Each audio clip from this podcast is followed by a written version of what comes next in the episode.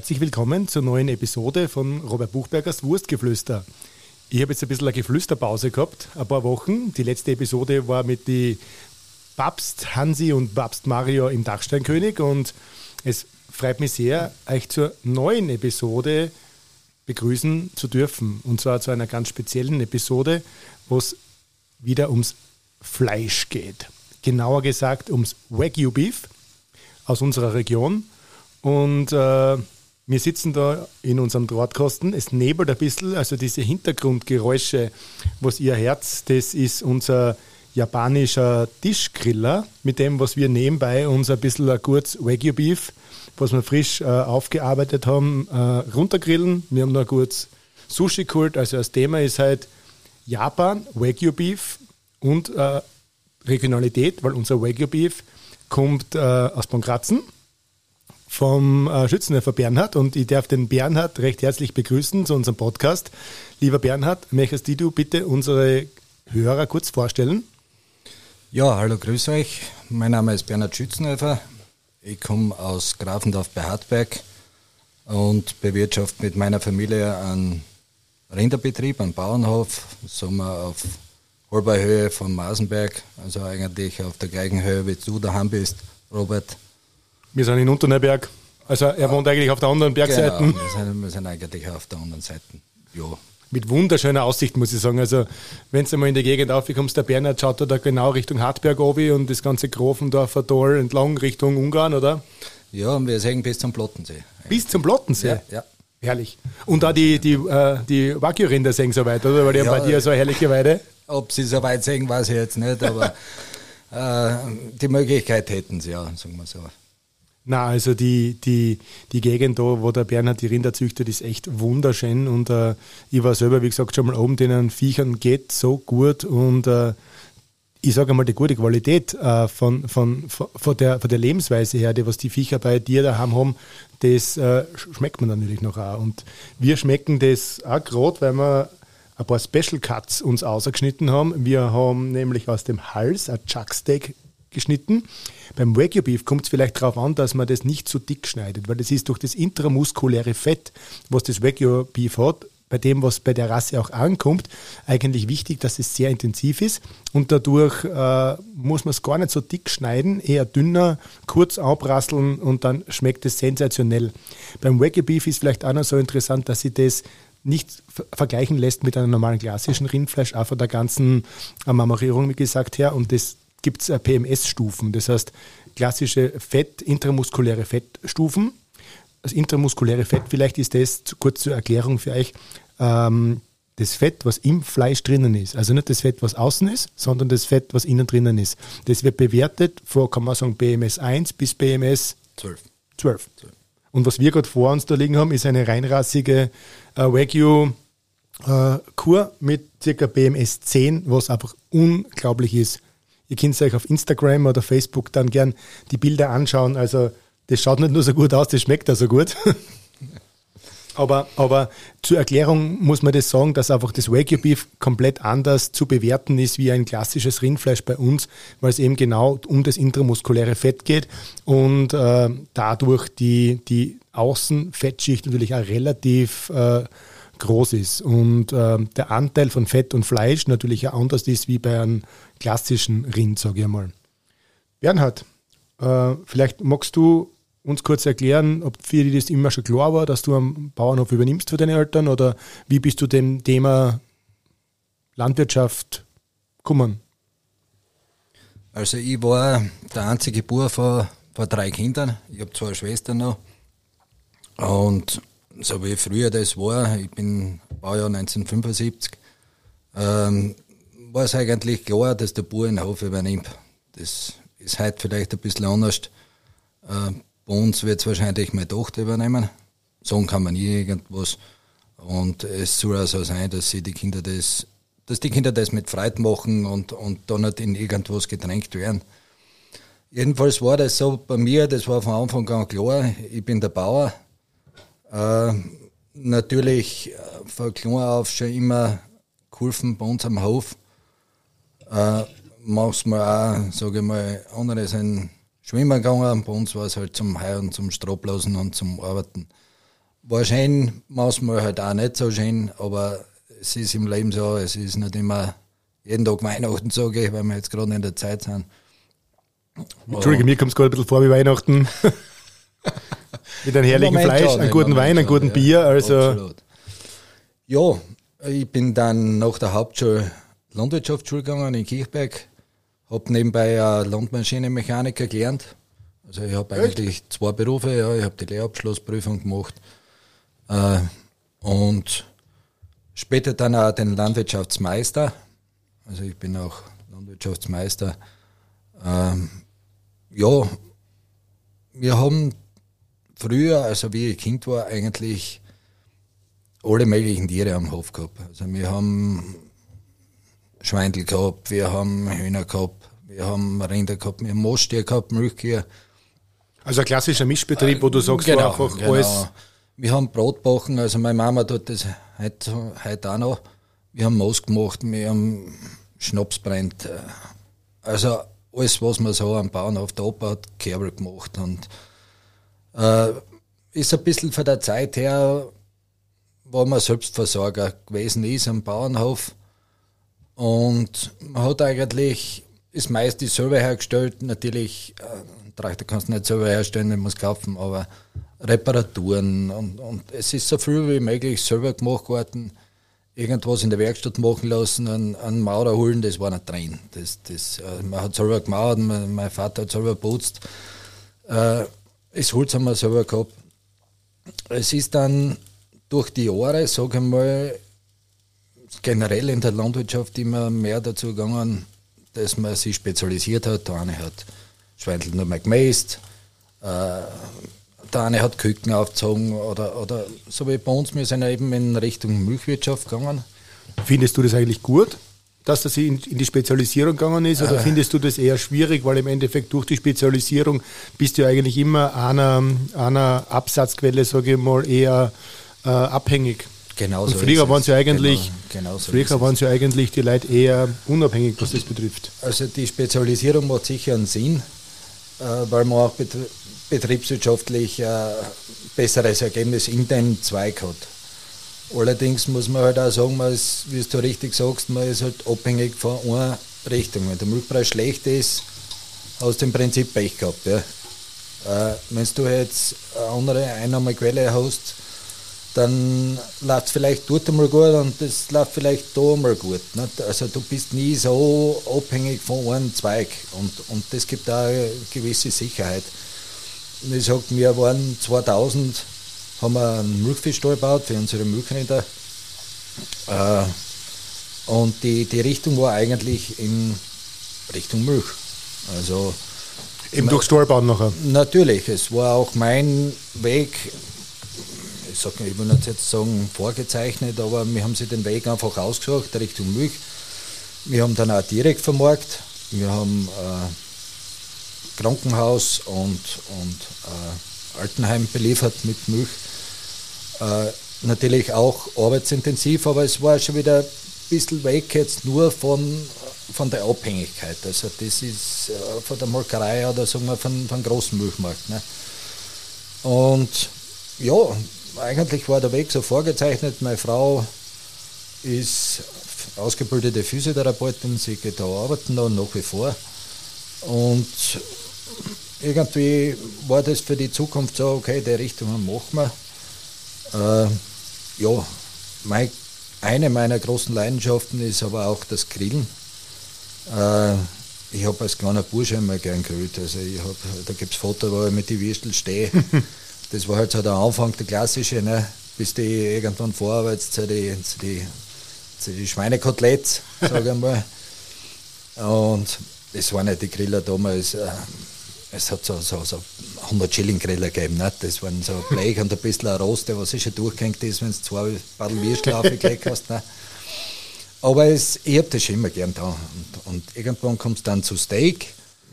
Natürlich, für mich war das die Königsklasse. Also Steak, das war das, das Steak richtig hinbekommen, das war so ja, das Erstrebenswerte, sage ich mal. Und wir haben immer schon für uns selber ein Kohl mitlaufen lassen im Stall. Also die haben wir dann gereizt, die Holstein mit äh, blau-weißen Belgier mit der Fleischrasse. Und die haben wir mitlaufen lassen und dann haben wir es für uns geschlagen. Also wir Rindfleisch haben wir schon immer selber gehabt. Äh, weil mir einfach wichtig war, ich habe einfach gewusst, ich habe das Tier kennt und, und ich habe es gewusst, wie, wie wird es gefüttert und so weiter. Nicht? Und irgendwann habe ich dann einmal einen, einen, Bericht im Fernsehen gesehen, eine Dokumentation über Wackelrinder. Also das war 2010. Da ist schon eine Zeit her. Das war in Österreich, sage ich mal, ja, ich habe es vorher noch nicht gehört, muss ich ehrlich sagen. Und irgendwie, es war von Anfang an äh, Liebe auf den ersten Blick, sage ich mal.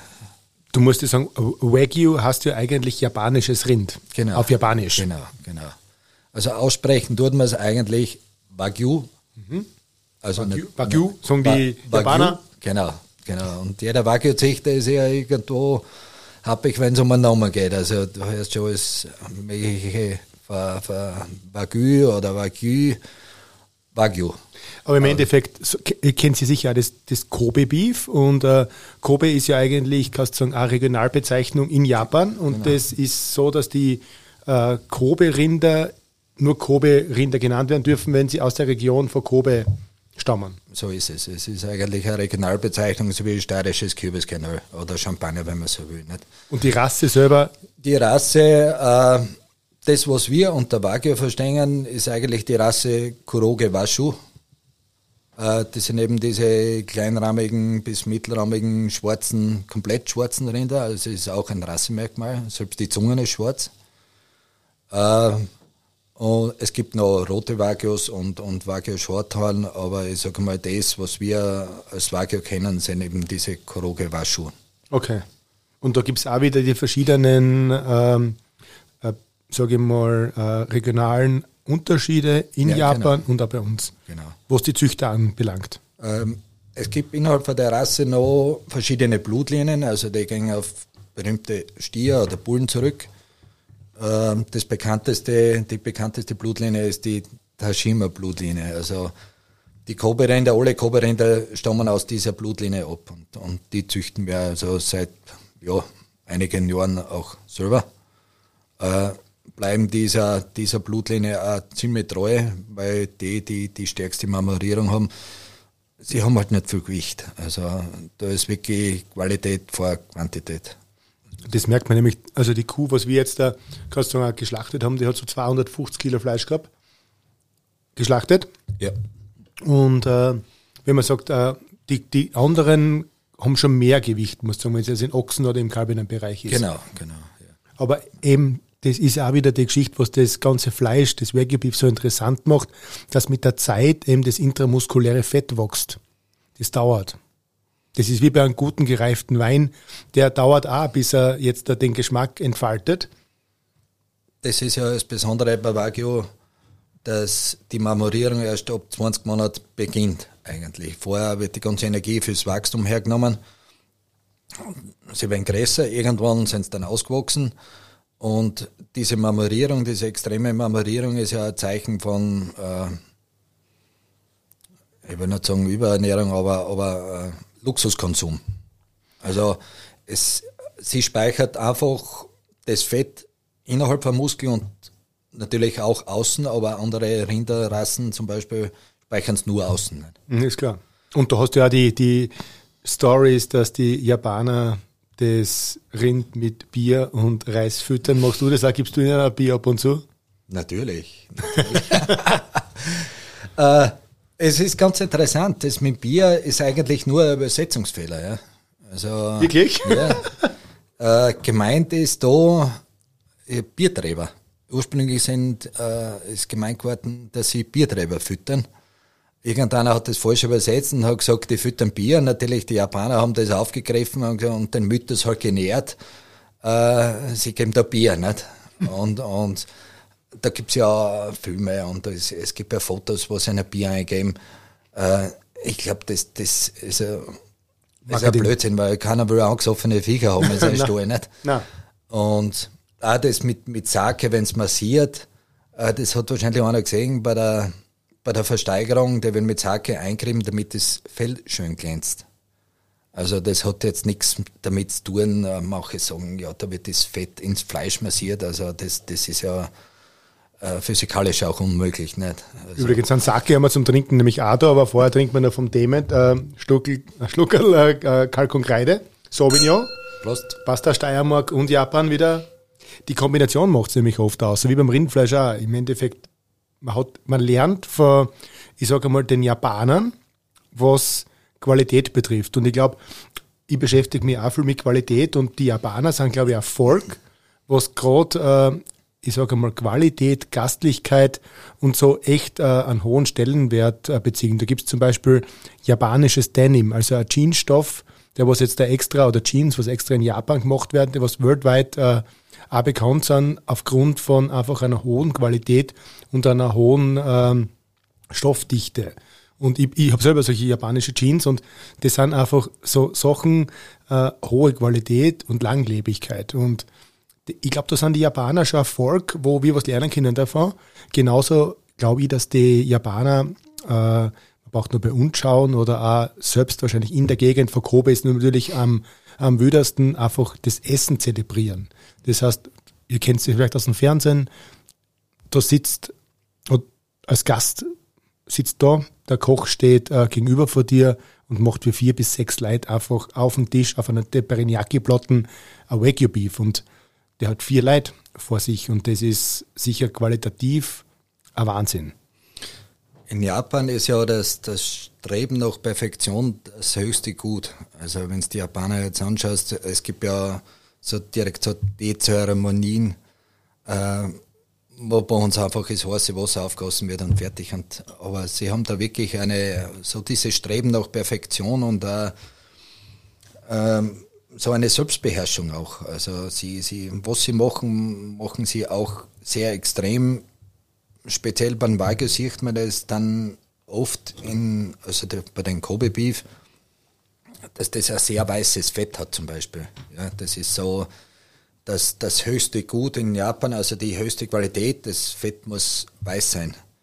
Äh, das haben wir in unserer Gegend oder in Europa, in, in, in Amerika jetzt nicht so, weil wir die, die Rinder ja auf die Weide lassen und, und das gelbliche Fett kommt ja eigentlich vom, vom Beta-Carotin von der Weide eigentlich. Also wenn, wenn du jetzt ein Rind schlachtest im Herbst, das was den ganzen Sommer auf der Weide war, äh, dann ist das Fett gelblicher, hat aber überhaupt nichts damit zu tun, dass das jetzt äh, irgendwie ranzig oder schlecht wäre. Auf, auf, keinen Fall eigentlich nicht. Es kommt einfach vom Beta-Carotin und, und die Japaner füttern da eigene Futtermischungen, sage ich mal, mit, mit Reisstroh, mit Mais, mit äh, Biertreiber, wie gesagt, mit Soja auch, äh, um eben dieses weiße Fett auch, auch zu erreichen. Und, und die Viecher dort, wenn also wirklich gemästet.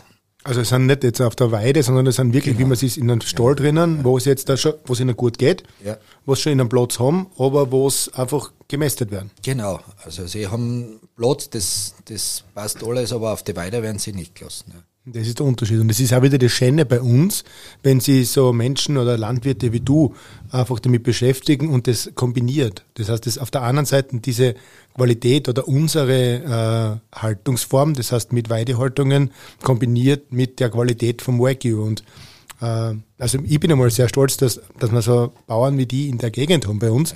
Äh, und deshalb freut mich das auch so, dass wir bei dem äh, Podcast, äh, dass du da bist und dass wir äh, diese Wertschätzung euch als, als, als Hörer ein bisschen erklären können. Das heißt, wie viel Leidenschaft und wie viel Versuche es gebraucht hat, auch beim Bernhard, dass du einfach dorthin kommst, wo er jetzt da ist, vom intramuskulären Fett her, dass, dass, dass, dass ihr als Hörer das versteht, warum das Fleisch mehr kostet, wie jetzt einmal ein konventionelles, normales. Die Unterschiede zu erklären, äh, macht genau für mich Sinn, dass man so einen Podcast macht, äh, weil das ist einfach Aufklärungsarbeit und das äh, versuchen wir jetzt da gerade euch zum, zum, zum, zum sagen, weil im Endeffekt oft ist weniger mehr und gerade beim Wagyu Beef ist genau das Thema. Kleines Stickerl, dünner geschnitten, kurz overgrüllt, ist ein Geschmackserlebnis einfach. Und äh, ja, das ist geht auch weiter im Endeffekt bei die Cuts. Das heißt, das Wagyu Beef wird auch in Japan anders zugeschnitten wie bei uns. Das heißt, wie bei uns klassisches Rindfleisch gemacht wird. Die, die haben, die, die Japaner, dadurch, dass das Fleisch so viel intramuskuläres Fett hat, kann man zum Beispiel auch aus dem Hals, was bei uns zum Beispiel normal Gulaschfleisch gemacht wird oder Burgerfleisch, kann man kurz braten. Durch dieses, durch diese Saftigkeit des intramuskulären Fettes und das ist also eine, so eine Geschichte, was mich dann als äh, Fleischer wieder würde interessiert, dass man sagt, okay, man nutzt wirklich alles aus und äh, da sind wir gerade am Arbeiten dran, weil die Problematik natürlich das ist, dass viele Leute oder Griller einfach diese Katzen erkennen und da sind wir dabei, dass wir euch das sagen und erklären und äh, also es ist wirklich unglaublich bei der Rasse, wie gut, dass zum Beispiel so ein Holz schmeckt. Den haben wir gerade vorher gehabt, dünn geschnitten für ein Raclette oder so. Ein Traum. Und wie gesagt, das, das, das macht schon auch Spaß zum Sehen, wie auch der Bernhard äh, als, als Landwirt diese Leidenschaft da einfach ins Wagyu Beef gibt. Ja, wie du schon richtig sagst, also Wagyu ist jetzt nicht so ein, ein, Stück Fleisch, was man sich, wo man sich ein halbes Kilo auf den Griller hat. Ja. Also das, das wenn man die Japaner anschaut, die machen sehr viel auf eben so Tischgriller und, und auf Teppanyaki-Grill. Äh, da wird das Fleisch im Mittelpunkt gestellt und, und außen herum gibt es sehr viel. Also da gibt es sehr viel, wenn sehr viel Pilze zum Beispiel kredenzt oder, oder sehr, sehr viel zuspeisen. Und wie du richtig sagst, man braucht auch jetzt nicht drei, vier, 500 Gramm bei dem Fleisch. Weil das ist völlig was, was wenn du glaubst, ja. du bist jetzt ein klassisches T-Bone-Steak ja, ja. zum Beispiel gewohnt, das würde ich jetzt aber beim Wagyu Beef gar nicht empfehlen. Ich würde einfach ohne Knochen grillen, ein Beirit nehmen, einen kleinen Stickerl zum Beispiel, dünn runterschneiden, ganz kurz braten, zusammenschneiden und genießen. Also ich veranschlag, wenn ich grille daheim, äh, maximal 200 Gramm pro Person, pro erwachsener Person. So. Und das ist komplett ausreichend. Also es ist äh, sehr gehaltvoll man soll sich auch jetzt nicht überessen. Also ich habe einmal mit einem, mit einem Weigezüchterkollegen in, in Deutschland auf der Weigegala Gala ein bisschen diskutiert und er hat gesagt, jetzt hat er eine größere Menge an Wagyu-Fleisch an, an einer Geburtstagsfeier verkauft und, und die haben halt, weil es so eben so gut war, richtig eingeschnurrt, wie wir sagen. und irgendwann ist dann so viel schlecht geworden, dass halt dann äh, hinter hinterm Blumenbuschen dann umgegangen sind und sich übergeben haben. Nicht? Und er hat gesagt, es ist keine Frage, wenn du da wie viel Butter dazu eine haust, äh, wird er das dann zu viel. Nicht? Und ich glaube, der hohe Preis resultiert einfach aus der Qualität, einfach daraus, dass Japan eigentlich seit, seit den 90er erst äh, Genetik aus dem Land ausgelassen hat.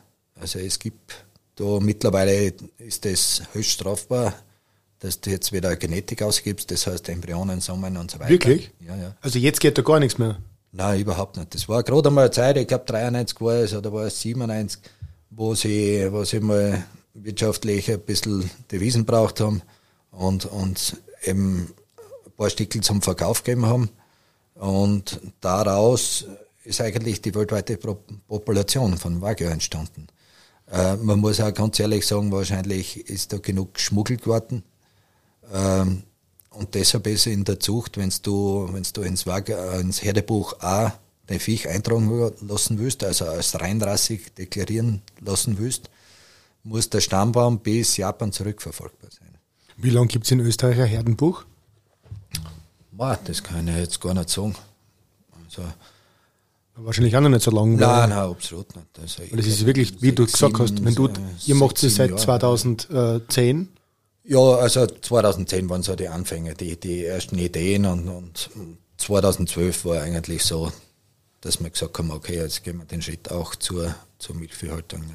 Arbeitet ihr mit anderen Wagyu-Bauern zusammen oder tut ihr euch austauschen? Weil du gesagt hast, es gibt da, da einen deutschen Wagyu-Verband, wo jetzt da mehrere Züchter dabei sind. Ja, in Deutschland ist es vielleicht schon ein bisschen fortgeschrittener. Äh, wir haben da über die Rinderzucht in der Steiermark ähm, Rasse, Rasse Wagyu, äh, Verband werde ich jetzt nicht sagen, aber es ist eine Abteilung von der, von der Rinderzucht und wir, wir treffen uns ja, meistens einmal im Jahr. Die letzten paar Jahre mit Corona ist ja leider nichts geworden. Äh, wir haben auch WhatsApp-Gruppen. Aber ich sage mal, es ist so in der Steiermark noch nicht so weit fortgeschritten, dass, dass jetzt einer sagt, okay, jetzt kann ich davon leben. Was schätzt du, wie viele Züchter gibt es in der Steiermark von Wagyu Beef, die was das, äh, ich sage mal, ein bisschen professioneller machen, rein, Richtung reinrassig und so? Ja, Richtung reinrassig, ich sage mal, wird es 12 geben, 12, mhm. 15, vielleicht gibt es 20. Ähm, aber das, die, die Stückzahlen sind relativ klein. Also ist ja bei dir so, bei dir, bei deinem Betrieb ist ja so, wenn du die Hörer vielleicht erklären möchtest, wie viel Milchkühe hast du?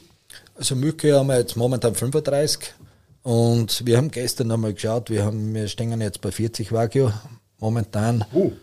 Zuchtviecher haben wir jetzt momentan äh, 13, 13, 14. Also jetzt eins ist gerade noch auf dem Weg. Ähm, wir haben 2015 unsere erste reinrassige Wagyu-Kuh aus dieser Tashima Blutlinie gekauft. Ähm, das war witzigerweise auf einer Elite-Auktion für, für Milchrinder. Also, Echt? Ja, und da waren zwei Wagyu-Rinder, das waren so Kaiberler. Und ich habe daheim zu meiner Frau schon gesagt, du, wenn der Preis passt, schlagen wir zu, nicht? Und ja, unser, unser Limit war so bei 6000. Also was für, für ein Kaiberl extrem ist, nicht? Also wenn du jetzt eine gute Zuchtkalben kaufst, bis bei 3000 kriegst du Spitzen Milchvieh-Zuchtkalbin, sag ich mal. Also Milchvieh nicht.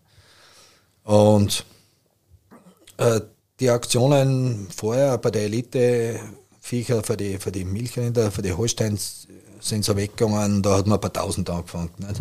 Zum Steigern und, und wir waren da schon gespannt und plötzlich fängt er mit 4000 an, nicht? Also, äh, da hat es jeden einmal so ein bisschen zusammengestaucht und das erste war gleich mal weg, nicht? Ich gesagt, okay, okay, dann ist halt nichts, nicht? Und beim zweiten haben wir dann eben mitgesteigert und wir haben gesagt, 6000 ist unser Limit und, und der Bieter, der was auch noch haben wollte, für den war das Limit 5900. Also, wirklich? Ja. Also es war, es hat wirklich so sein wollen, glaube ich. Und, und ja, mittlerweile hat sie fünf Kaiber, er freut sich bester Gesundheit, hat schon einige Nachkommen, also ihre Töchter auch. Und, und so vermehrt sie das auch. Und, und äh, Emperor-Transfer haben wir auch schon einige Stickel. Also unser Stier, der Kaiser Kadel, der entstammt aus einem Embryo-Transfer, der unterstützt mich sehr, sehr fleißig jetzt beim, beim Belegen. Und das funktioniert auch gut, ist ein guter Kerl. Aber belegst du jetzt nur Wagyu oder belegst du auch Holstein mit, äh, mit Wagyus? Ja, genau. Also ich habe Holstein, also unsere holstein belege zum Teil mit, mit dem Kaiser Karl. Ja. Den lasse ich da drauf. Karli. Der Kali, genau, wie du sagst. Der macht's. Der Kali ist brav, der, der tut. Und da belegst du die, die äh, Holstein mit Wagyu und ja. äh, so kommst du eigentlich immer mehr und mehr in eine reine Rassigkeit wieder ein, oder? Wenn du dann äh, wieder. Wir wollen eigentlich zum einen Teil die Reinrassigen weiter züchten. Äh, ich sage mal, das ganz exklusive Beef, das was wir kennen, gedacht ist oder was sie können leisten wollen. Und zum anderen äh, wollen wir auch Kreuzungsfleisch mit unseren, mit unseren Holstein machen, äh, wo ich sage, die haben eine super Marmorierung. Ich sage BMS 7, so in der Richtung. Äh, perfekt für den Griller geeignet, perfekt für, einen, für, für eine Pfanne, für einen, für einen O4 zum Beispiel. Sie das äh, spitzmäßig gemacht, weil einfach das Fett nicht so davon rennt. Und das vielleicht nicht so teuer ist, äh, ist aber irrsinnig gute Qualität mit der feinen Fleischfaser für, für die Holsteinrinder, das darf man nicht vergessen. Also mhm. die haben, das ist den wenigsten eigentlich bekannt. Die Holsteinrinder sind bekannt für, für eine gute Milchleistung, aber weniger für ein gutes Fleisch. Also weil, vor allem auch, weil sehr wenig herkommt. Ne? Das gepaart mit der, mit der guten Marmorierung von den Wagyus, äh, ergibt das, ergibt das Spitzenfleisch. Ne? Und wenn du, wie gesagt, Ochsen und Kalbinnen hast, ja. Dann ja. einfach bei mir bitte melden. Na und das, das war die Geschichte, was mich so interessiert. Ich bin in das Veggie-Thema irgendwie ganz witzig reingekommen. Ich war mit meiner Frau, da waren wir 2010 auf 11 äh, in New York zu Silvester. Und äh, frisch verliebt habe ich sie dann eingeladen in ein super Restaurant und dort hat es beim Menü als Hauptgang ein Wagyu Beef gegeben. Und ich habe da damals auch noch nie ans äh, gekostet gehabt, weil bei uns war es ja relativ selten in Österreich. Und äh, habe dann diesen Geschmack, den vergesse ich immer noch nicht, äh, wirklich äh, kennengelernt. Und äh, das war was ganz Besonderes. Nicht nur der Abend mit meiner Frau, der war natürlich zu Silvester ganz speziell in New York, aber auch eben das Fleisch dazu, was wir gegessen haben. Das und abgerundet, ne? hat's abgerundet, den schönen Abend. Und äh, irgendwann sind wir dann zum Rennen gekommen, Jahre später, in Bernhard. Und dann haben wir den ersten äh, äh, bei uns geschlachtet. Und auch da muss ich sagen, was gibt Schöneres wie den kurzen Transportweg. Und bei, bei, bei uns auch bei der Schlachtung ist so, dass der Bernhard uns diese Rinder selber bringt. Das heißt, er kennt die Rinder und äh, äh,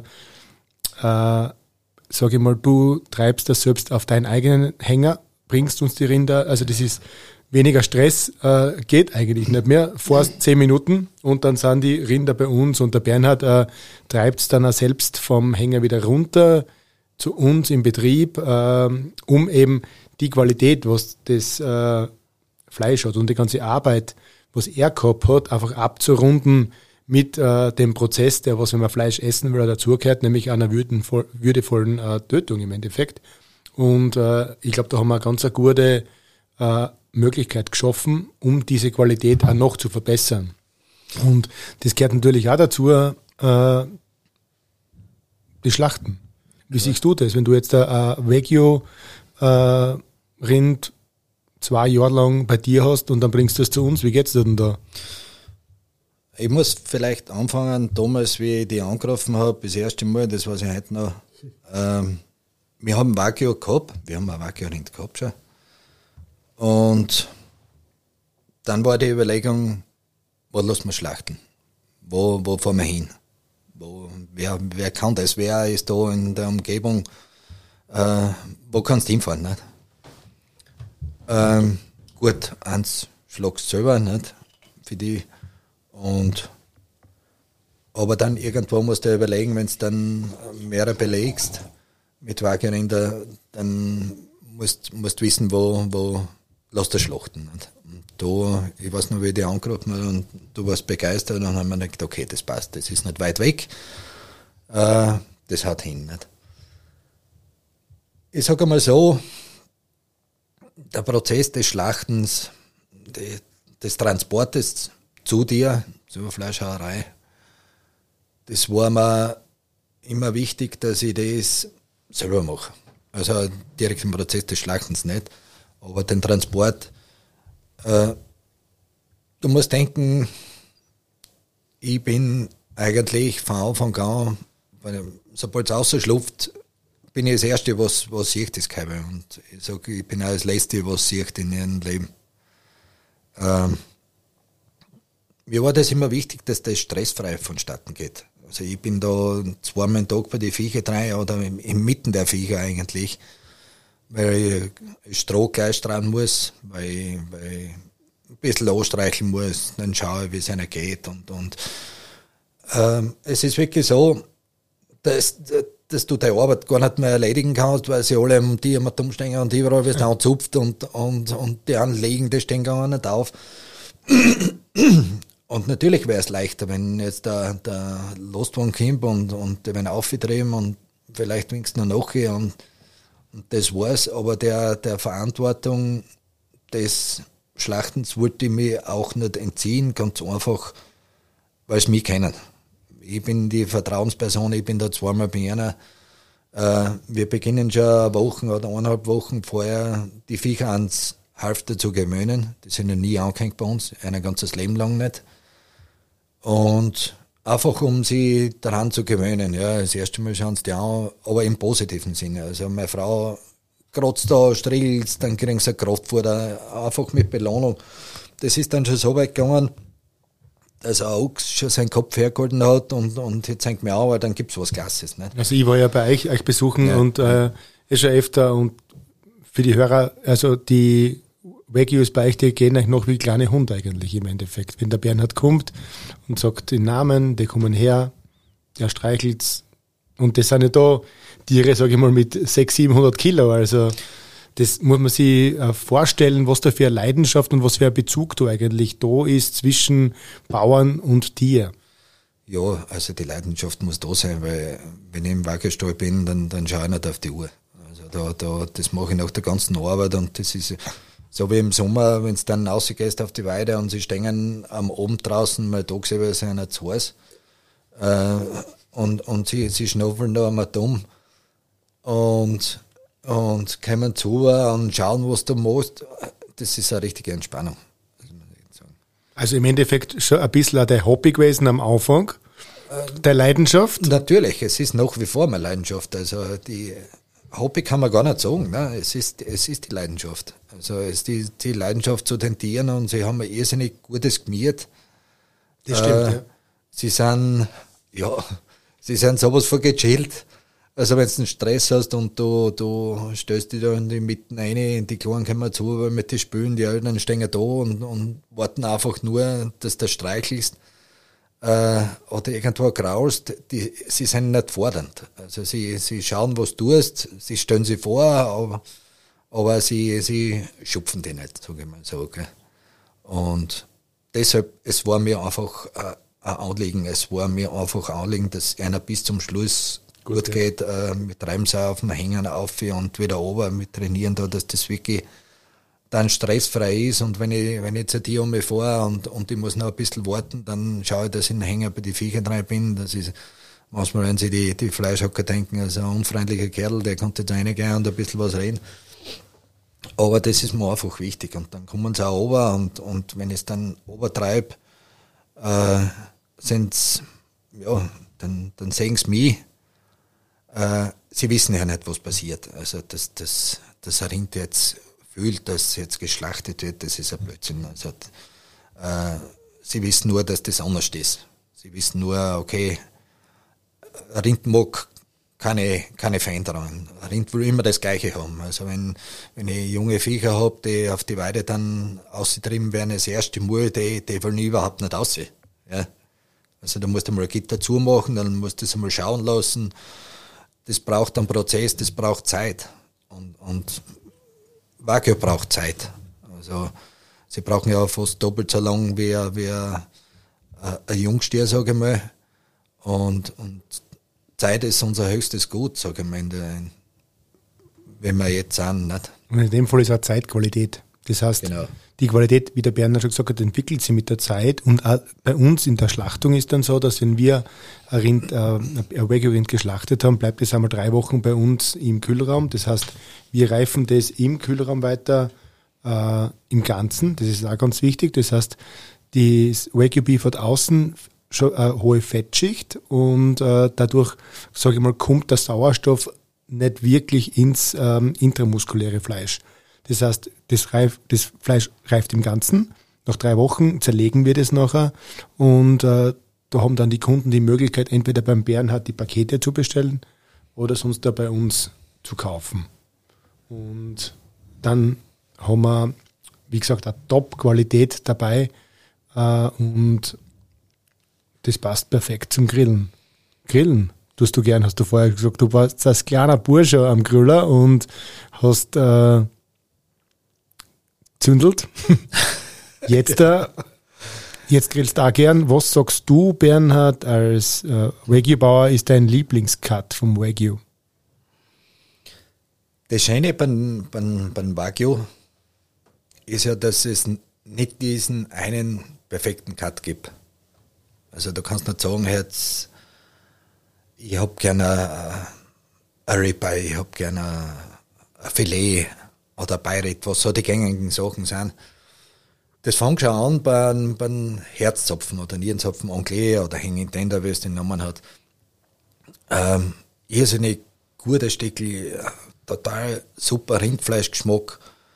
Ähm, zum Beispiel, ich nehme mir das Gehör zurück. Ja, die löse ich mir aus, mache eine schöne Rosen. Und das ist ganz unterschiedlich. Äh, ein Denver Cut zum Beispiel.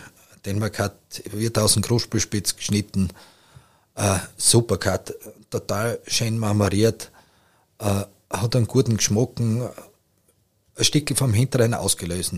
oder wir haben jetzt einmal ähm, an Terras Maya gegrillt. Ja. Da haben wir die Burschen ausgelöst und mit genommen.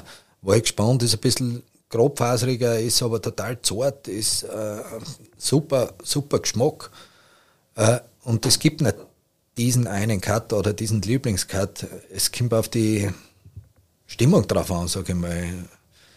Und wenn ich im Gefrierschrank zugehe oder im Kühlschrank und, und habe ein paar Stickel drin, was wir uns zurückgenommen haben. Was bei dir ein Vorteil ist, weil du hast immer ein Stickel drin. Natürlich, natürlich. Also so viel, so viel muss sein. Das, das, das bestehe. Aber auch zum Beispiel beim Burger, wenn du einfach ein Wagyu Beef als Burger hernimmst, der Burger schmeckt, also das Patty vom Burger schmeckt einfach unglaublich gut, weil eben äh, das so softig ist, aber trotzdem den Eigengeschmacken hat. Und das ist das Spannende auch beim Wagyu, dass der Eigengeschmack echt da ist und deshalb kann man auch, kann man die Rasse auch nicht mit einer anderen vergleichen, weil du das wirklich im Geschmack kennst. Du kennst diese, die, dieses Fett und äh, das ist ein ganz eigenes und das macht es wieder so besonders und äh, deshalb taugt mir das auch so, dass man eben alles grillen kann damit, was ich vorher schon gesagt habe.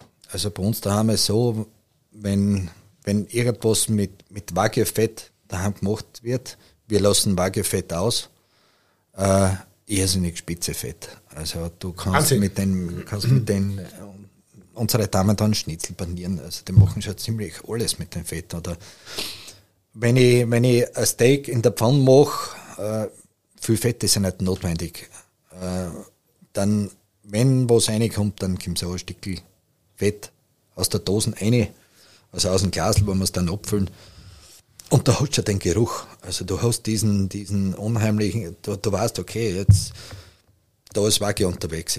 Eben, man kann ja sagen, ja. die, unsere Zuhörer, die was das mal probieren wollten, die können mal bei uns ein Glas Wagyu Fett sie besorgen und dann brot sie einmal nur euch ein klassisches Steak in dem Fett äh, außer. Und dann merkt es den Geschmack schon ein bisschen. Und noch einmal um 10 Stufen höher ist natürlich als echte Wagyu Beef dann. Das Fleisch dazu, ne? Aber, aber wie gesagt, das Fett ist so speziell, so eigen und so gut. Und deshalb ist auch ganz, ganz wichtig, wie der Bernhard schon vorher gesagt hat, dass man wirklich vom Nose to Tail jedes Stück vom Wagyu verarbeitet, dass da alles genau äh, geschnitten und äh, im Endeffekt an die richtigen äh, Kunden kommt. Und das ist ja unser Anliegen dabei, dass du sagst, ähm, probiert es einmal aus und wächst es einmal ein in das Thema und ähm, probiert es. Ich würde sagen, das ist ganz was, ganz was Besonderes. Nur eine Anekdote zum Fett. Also ich war ja 2019 bei der Wackelgala in, in Münsterland und da war unter anderem auch der, der Lucky Maurer, also seines Zeichens deutscher Fleischpapst, der da die Zerlegung dokumentiert hat und, und vorne ein bisschen auf der Bühne und der hat gesagt, Wagyu, also Fett ist ja Geschmacksträger. Folgedessen bin ich nicht Fett, sondern Geschmacksträger. Genau. Also es ist, ähm, es hat ja als Fett, ähm, wie soll ich sagen, einen Unterschied zwischen zum, zum, zum normalen Rindfleisch oder zum normalen Rinderfett. Äh, es hat einen niedrigeren Schmelzpunkt. Es hat äh, viel mehr Fettsäuren, also das haben sie irgendwann einmal untersucht auf irgendeiner Universität. Also auch gesünderes Fett. Genau, genau. Und um 60 Prozent mehr Omega-3-Fettsäuren bei der gleichen Fütterung als zum Beispiel anderes Rind. Würdest du Wagyu Beef würzen? Äh, würzen nur mit Salzflocken. Also Haben wir ja gerade. Bei uns kommt eigentlich gar nichts anderes zu wie daheim. Äh, das ist ausreichend. Das ist also diese, dieser Geschmack da, alles andere wird das. Ich habe es einmal probiert, in, in Butter zu arrosieren. Äh, ja, das verfälscht den Geschmack. Also ich, ich brauche es nicht, aber der Versuch war es immer wert. Ne? Willst du einen Schluck vom Sake kosten? Natürlich.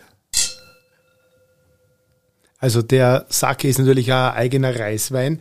Ich war mal bei einer Sake-Verkostung. Äh, nimm du mein Glasl. Der Bernhard hat nämlich noch in, äh, in guten Sauvignon drinnen und jetzt kann er sich entscheiden, ob er in Sake dann sich holt oder in äh, Sauvignon. Jedenfalls der Sake ist eine ganz eigene Geschichte oder ein eigener Geschmack von, von, von Japan und äh, da ist eigentlich ein Reiswein, der was gebraut wird, äh, wie ein Bier im Endeffekt. Also diese Sake-Bauern in äh, Japan sind wie Brauereien, hassen Sake-Brauereien.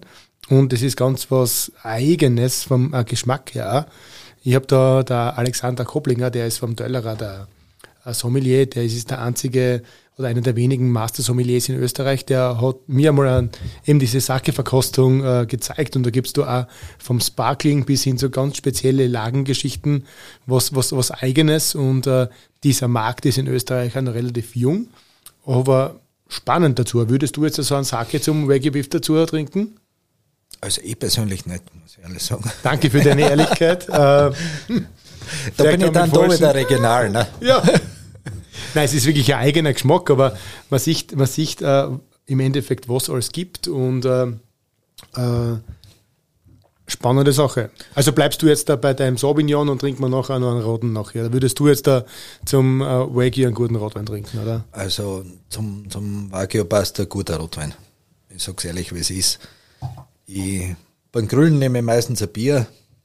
Das passt immer. Zum Essen immer ein Rotwein. Also das ist von der Feinheit her passt das auch sehr gut zum Fleisch. Was haben wir dafür da? Äh, ich habe mitgebracht einen äh, Flaschen von meinem Kurkolleg, vom Dietrich Hans. Der ist in Gamletz daheim, ist ein kleines Weingut. Äh, macht irrsinnig gute Weine, hauptsächlich weiß natürlich. Und, und ja, ich habe da einen Pinot von 2018. Ich glaube, da werden wir dann einen Schluckerl kosten. Da werden wir einen Schluckerl kosten. Also den Sake haben wir jetzt einmal gestreift, das Thema. Das Bier haben wir vorher schon austrunken. Jetzt äh, der Sauvignon äh, war auch sehr gut und jetzt äh, trinken wir noch ein Glas Rotwein dazu. Zu unserem Wagyu Beef, was gerade am Griller liegt. Ähm, würdest du sagen, äh, wo geht die Zukunft der Landwirtschaft hin? Du bist nämlich als, als, als, als Bauer jetzt, sage ich mal, äh, hast auf der anderen Seite die hochqualitative Wagyu äh, Geschichte, auf der anderen Seite die klassische Milchwirtschaft. Das heißt, in dem Rindebereich bist du gerade in zwei äh, konträren Themen drinnen. Wo geht die Reise hin? Ich habe mir immer einen Spruch zu Herzen genommen, das Beständigste im Leben ist die Veränderung. Also, wenn ich heute sage, was mache ich in 10 Jahren, was mache ich in 20 Jahren, muss ich ganz ehrlich sagen, ich weiß es nicht. Ich kann es nicht sagen. Es kann keiner sagen. Also wenn du die letzten Jahre jetzt anschaust, da war es ja äh, komplett extrem. Also von zuerst eigentlich Überfluss im Getreidebereich, äh, Billigsproduktion bis voriges Jahr und dann sind die Getreidepreise plötzlich gestiegen, hat sich kein Mensch gedacht. Nicht?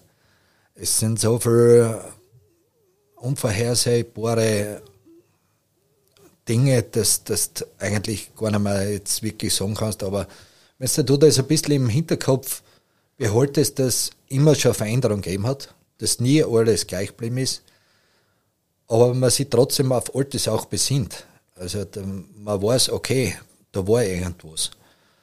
Dann bist du schon mal gut aufgestellt. Aber ich glaube, äh, der Wille zur Veränderung oder auch nicht festhalten an irgendeinem Thema bis zum Verderben, äh, wenn du das beherzigst, dann bist du schon mal gut dabei. Und es wird für alle Bereiche irgendwo eine Landwirtschaft geben oder geben müssen, eigentlich. Grundsätzlich ist mein Gedanke dazu, dass das speziell im, im Fleischbereich äh, weniger gegessen werden wird, aber dafür eine bessere Qualität. Und das ist auch komplett richtig so. Und, und dann bekommt das, das Tier auch wieder eine äh, Wertschätzung, dann bekommt die Arbeit von Bauern auch wieder Wertschätzung. Man darf eins nicht vergessen, im Lebensmittel steckt ja das Wort Leben. Das hat der Luke Maurer auch schon mal gesagt. Äh, und es war einmal ein Leben und, und es gehört auch dementsprechend respektvoll behandelt. Also ich halte jetzt nichts für irgendwelche äh, Wettessen, wo, wo riesige Burger da kredenzt werden und da denke ich mal, das ja, ist ja. absolut, also da, da ziehst das ganze Thema Lebensmittel in Dreck eigentlich. Ja. Und, und dafür ist es mir wichtig, äh, wenig Fleisch, aber bitte mit Respekt. Also, Und auch in jedem anderen Lebensmittel äh, steckt viel Arbeit, steckt der Tun, da steck, äh, stecken Elemente wie äh, Regen, Boden. Äh, das zu verschwenden und wenn auf der anderen Seite von der Welt viel zu wenig da ist, das irgendwie ist das ein Frevel. Nicht. Ja. Das, das, das passt nicht. Was würdest du, ich bin Nino in Schiffkowitz vom Kieninerhof schon die gleiche Frage gestellt, wenn du es da aussuchen könntest, was würdest du nehmen? Einen neuen Traktor oder eine richtig geile Wagyu-Kur? Die Frage stört sich nicht, es ist, es ist die Kur. Das ist die Kur, oder? Ja, natürlich, ja.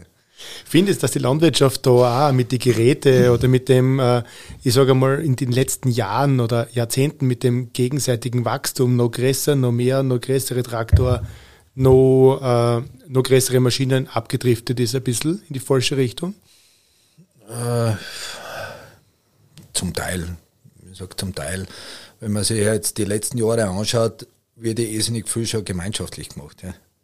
Also wenn du jetzt große Traktoren herumfahren siehst, da bei uns am Hof auch, wir, wir zum Beispiel beim, beim Silieren oder beim Heimann, das Mähen richten wir selber und für den Rest kommt der Lohnunternehmer und der kommt mit riesigen Maschinen und nach ein paar Stunden fährt er wieder. Ja, das ist dann sein Job. Job und Lebensunterhalt und ich bin froh, dass ich die Maschinen nicht kaufen muss. Also wenn man jetzt immer die, die wilden Maschinen fahren sieht, die kennen nicht alle den Bauern selber, sage ich mal. Nicht. Klar. Und das macht ja einen Sinn, dieser Zusammenhalt, äh, dass der gelebt wird. Und das ist auch wieder die Chance, wo wir da in der Steiermark, sage ich mal, in der Oststeiermark klar strukturiert sind, ja. im Grunde. Weil wir haben jetzt da wenig Bauern, die was mehr wie hunderte Hektar Grund haben, das noch größer werden. Das heißt, im Grunde wird es sich auf die Spezialisierung außerkommen dann und auf die Verbesserung der Qualität. Natürlich, das war auch der, der Grundgedanke von Maschinenring, sage ich mal, äh, wo wo Maschinen überbetrieblich genutzt worden sind und sich der Bauer von mir als eine größere, eine bessere Maschine gekauft hat und zum nächsten dann gefahren ist und, und da halt eben was mitgemacht hat. Und so das, ist das ganze Gemeinschaftliche eigentlich aus der Not heraus entstanden. Und es ist auch gut so, weil wenn du alle Maschinen selber haben müsstest und, und die Arbeit vor allem auch selber hast, äh, du wahrscheinlich weniger Zeit für die Viecher, sag ich mal. Und, und jeder hat so den Bereich, wo er sich ein bisschen spezialisiert oder halt, wo er mehr dazu schaut. Und ich bin auch nicht neugierig, muss ich ehrlich sagen, dass ich jetzt drei Tage da auf dem Traktor sitze und, und herumbrüllt. Das bin ich nicht. Ne? Wie, wie lange bist du im Stall jeden Tag? Ähm, naja, ich sage mal, wenn es normal ist, sicher zwei bis zweieinhalb Stunden zweimal, das heißt fünf, fünf Stunden und dann zusätzlich noch Futter richten. Äh, es gehört der Stroh hergeführt, es gehört vielleicht einmal ein Kolben zu einem Kalle drin und, und die zwei gerne ein bisschen beaufsichtigt oder also das, das Scharf gemacht. Man lässt dann ein bisschen Zeit.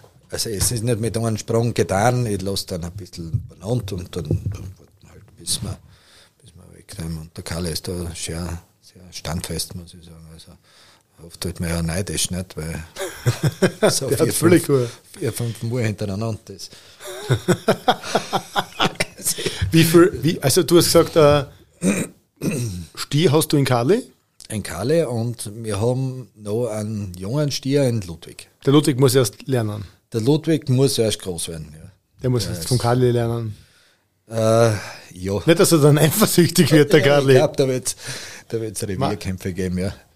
Wahnsinn. Ja, also ihr seht, wie spannend das die Landwirtschaft ist und das freut mich jetzt auch gerade wieder vor dem Podcast her, weil ich bin mir nicht sicher, ob so ein Podcast in Österreich schon mal gegeben hat, wo jetzt, sage ich mal, ein Fleischhocker und ein, Wagyu-Züchter, was noch einen, einen, Milchbetrieb genauso daheim hat, äh, über das Thema redet und ihr könnt uns zuhören dabei. Und das sind aber genau die Themen und das ist das Schöne wieder an dem Medium des Podcastes. Äh, es braucht ja Zeit. Aber es ist spannend und wir können euch informieren über das, äh, um was geht, über die Arbeit von Bauern. Und im Endeffekt geht es dann darum und warum einfach ein Stück Fleisch mehr kostet.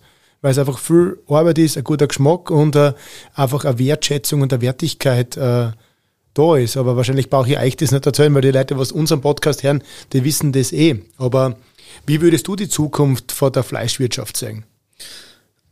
Was in Zukunft sicher weniger ist mehr, haben wir schon sein, geredet. Sein ist muss, wirklich so? Ist, äh, was ich glaube, was, was zu wenig gemacht wird, aber das, was wir eigentlich machen. Also, dass ich mit dir rede. Hey, Kooperationen. Sag, äh, du, pass auf, wie schaut's aus? Brauchst du was? Äh, schlagen wir an. Probieren wir es. Die, diese, diese Zusammenarbeit von, von Landwirt, von Fleischhocker und in weiterer Folge von der Gastronomie. Genau. Also das ist, wenn der, der, eine, Kreislauf. wenn der eine von der anderen nichts weiß, ja, wir sollten dann besser werden. Genau. Ja. Nur es ist schwierig, weil so Fleischereien wie wir sind, gibt es in Österreich nicht mehr viele. Und leider Gottes werden auch jetzt da durch die ganze Situation wieder weniger. Und das ist eben die Geschichte, was du, du als kleiner Fleischhocker, sag ich mal, äh, ein bisschen entfalten kannst. Und einfach mit diesem Weg, und das ist ja mein Zukunftsweg, dass ich sage, mit guten Bauern eine super Qualität zu erzeugen für unsere Kunden in der Region, für die Gastronomie, dass du einfach diesen geschlossenen Kreislauf hast, von der Weide bis am Teller. Und allein nur bei dem Podcast jetzt, da haben wir den, Kreislauf. Eigentlich bei unserem Griller. Und das, das sollte, glaube ich, in Zukunft uns alle ein bisschen zum Nachdenken äh, äh, äh, anregen und diese Kreisläufe einfach zu unterstützen. Und äh, ich glaube, wenn wir das machen in einer Region, wachsen wir gemeinsam. Der Bauer, der Fleischhocker und der Kunde. So ist es. Und ich glaube, die Rückmeldung von Gastronomie von den Kunden zu dir und du zu mir, das ist ganz wichtig. Also Total. Da, wir, wir rennen uns ja immer an, du, wie war die Marmorierung, wie hat es ausgeschaut, wie, wie, was sagst du zur Reifung? Und nur dann kann man dementsprechend reagieren. Wenn ich das Viech jetzt ähm, von Lastwagen abholen lasse und das ist fort, weiß ich nichts. Da weiß ich gar nichts. Genau, und so auch mit der Gastronomie im Boot ist es Genau. das Schöne, dass einfach neue Kunden, äh, ich sage einmal, in einen Gastronomiebetrieb und wir beliefern wirklich super Gastronomiebetriebe in der Steiermark, auch mit äh, dem Wagyu Beef von Bernhard. Da können sie das einmal kennenlernen. Mit einer Zubereitungsmethode, die was einfach perfekt ist, weil die Köche das super machen. Aber ich glaube, die Endkunden brauchen keine Angst haben. Wagyu Beef ist so klasse zum Zubereiten. Also ihr könnt das kurz in der, in der Pfanne anbraten, am Griller. Es gibt alle Möglichkeiten. Das ist perfekt. Und äh, einerseits ist der Gastronom oder der, der, der Haubenkoch, der was das zubereitet, einmal wirklich ein Türöffner für uns wieder als Bauern, als Fleischhocker, damit einfach mehr äh, Menschen das kennenlernen. Und das ist auch ein super Kreislauf und gehört auch wieder dazu. Ja, ich glaube, die äh, Angst braucht keiner haben, jetzt irgendwie, wenn er da vor einem Stückchen Wagyu steht. Nicht? Ähm, bei mir war es auch das erste Mal. Also ich war nervös und, und habe meinen Griller noch mal geputzt, in, in Rost äh, schön putzt und, und habe das dann draufgelegt. Äh, einfach braten, fertig. Ja. Genau. Aber was man Einfach vielleicht braten. beim, beim Wagyu dazu sagen muss, äh, umso mehr marmoriert das das Stück ist, umso äh, mehr Medium kann man es machen. Genau. Sagen wir mal so 56 bis 58 Grad. Da zer, zerfließt das, das Fett so richtig schön. Wir haben da ein Stückel da gerade vorher oben gehabt am den Tisch geholt und ich sag zu Robert, erst schau, da Aber kommt, damit, da kommt das Fett raus. Das ist, äh, wenn das ist, einfach aber damit kurz oder kurz umdrehen Natürlich, und perfekt. Jetzt haben wir so lange vor die, vor die Wagyus, vor die Rindern vom äh, Bauernhof geredet.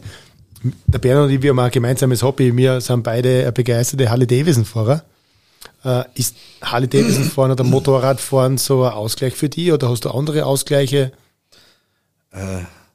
ganz kurz und bündig gesagt, wenn ich, wenn ich meine Halle anstarte und die sitze um seine Gedanken, alle anderen, die was die so bewegen, den ganzen Tag über was du Sorgen hast oder vielleicht Gedanken, das ist weg.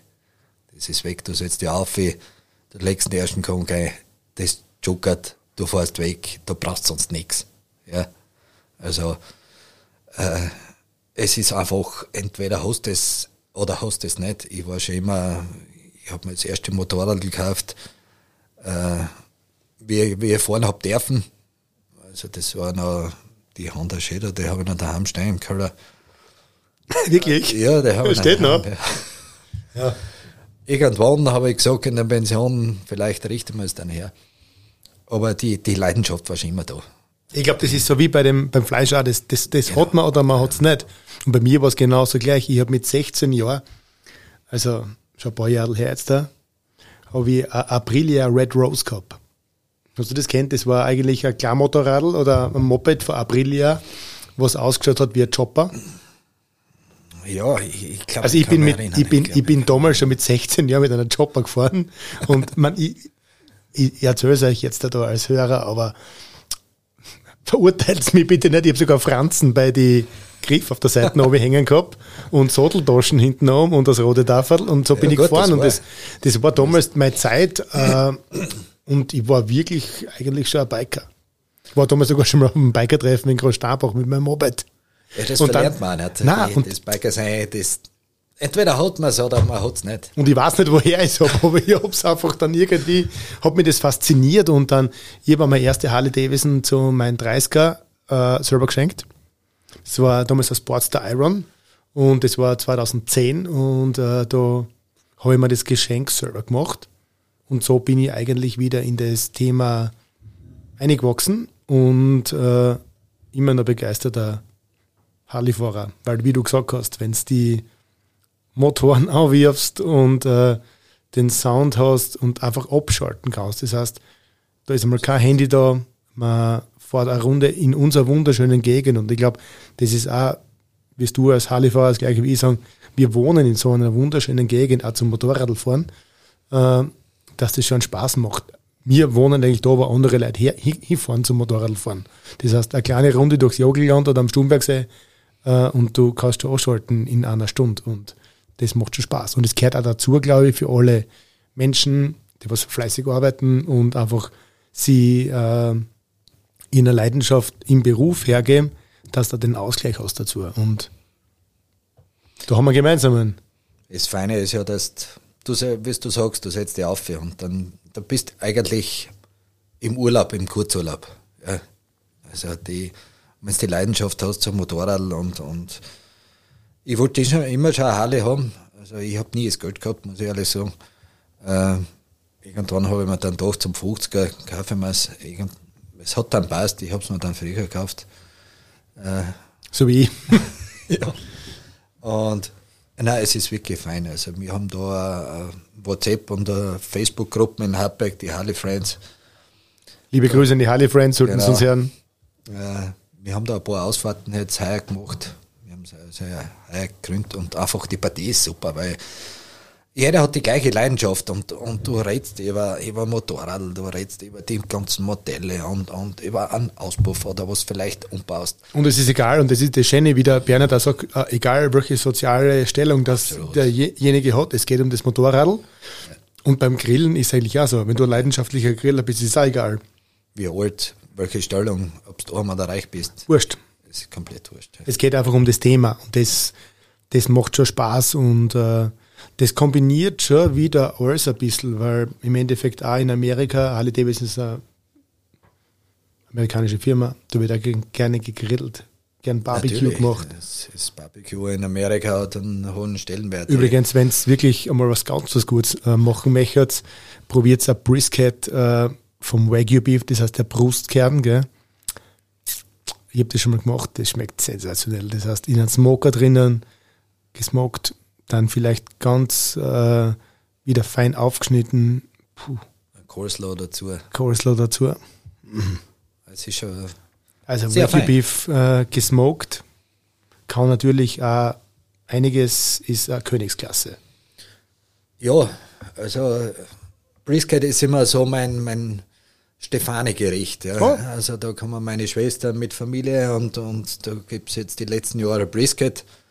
Wenn man nicht der Griller verlässt oder der, der Smoker, ähm, ja, und, und meine zwei Neffen sind Volleyballspieler, zwei Meter groß. Hm.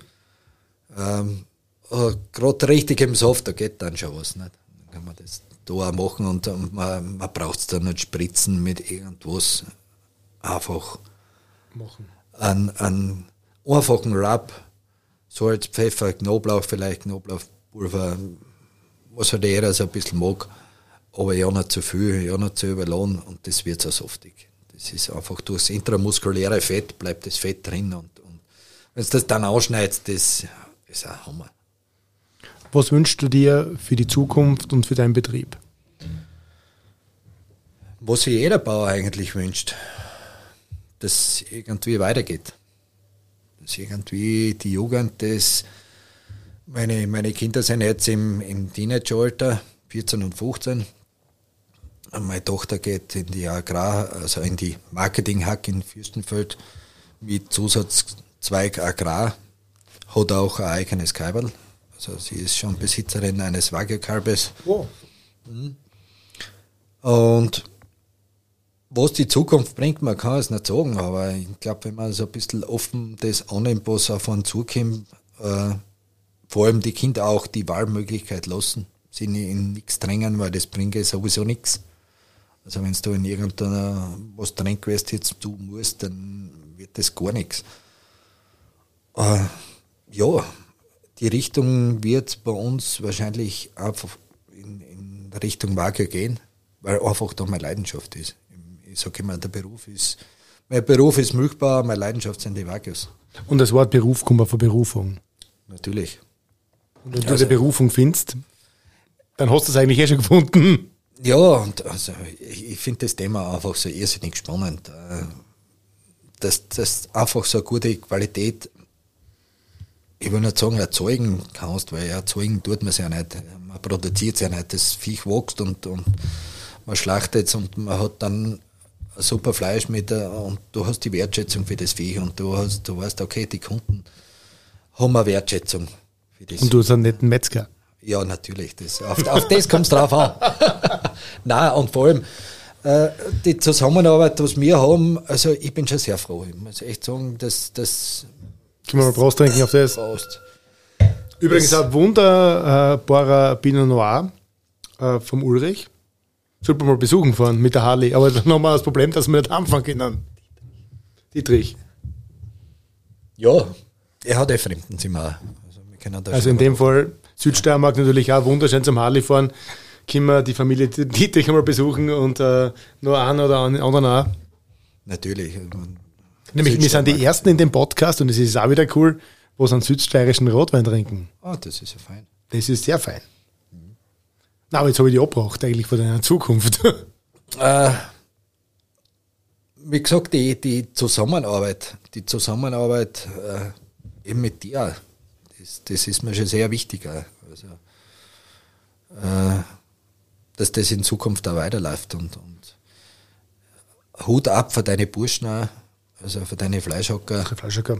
Ebenfalls sage ich auch wirklich Hut ab, weil wir haben wirklich so super Mitarbeiter in der Produktion Fachkräfte, die was die Special Cards kennen, was mit Würde schlachten und mit Würde zerlegen, das ist so wichtig, weil das ist echt ein ethischer Aspekt. Absolut, ja. Also das, das ist mir schon sehr wichtig. Also ich, vor allem auch, dass, dass die Burschen das Können haben, auch die Leidenschaft haben dazu. Und, und ich sage jetzt immer, hoffentlich zahlt euch der Roboter gut. Er bemüht sich. Ah, okay. äh, nein, das ist mir schon was Wichtiges, also die, die Zusammenarbeit. Und genau. ich glaube, das macht einen Erfolg.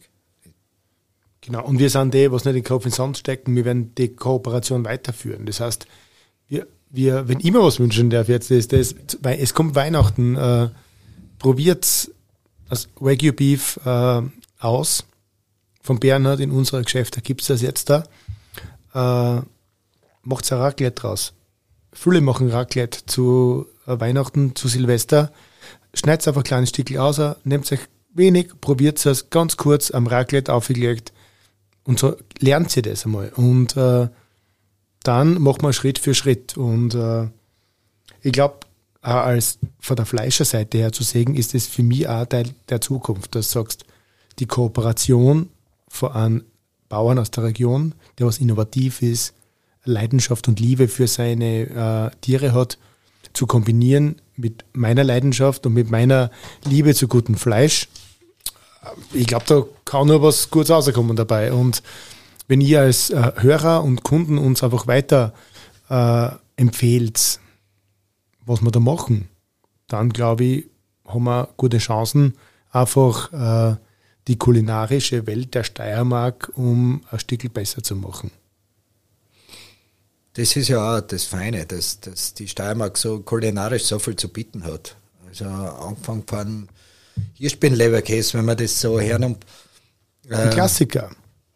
So Beef. Äh, wir haben so viele tolle Produkte, ob das jetzt Weine sind, ob das Biere sind, Whisky oder, oder Fleisch.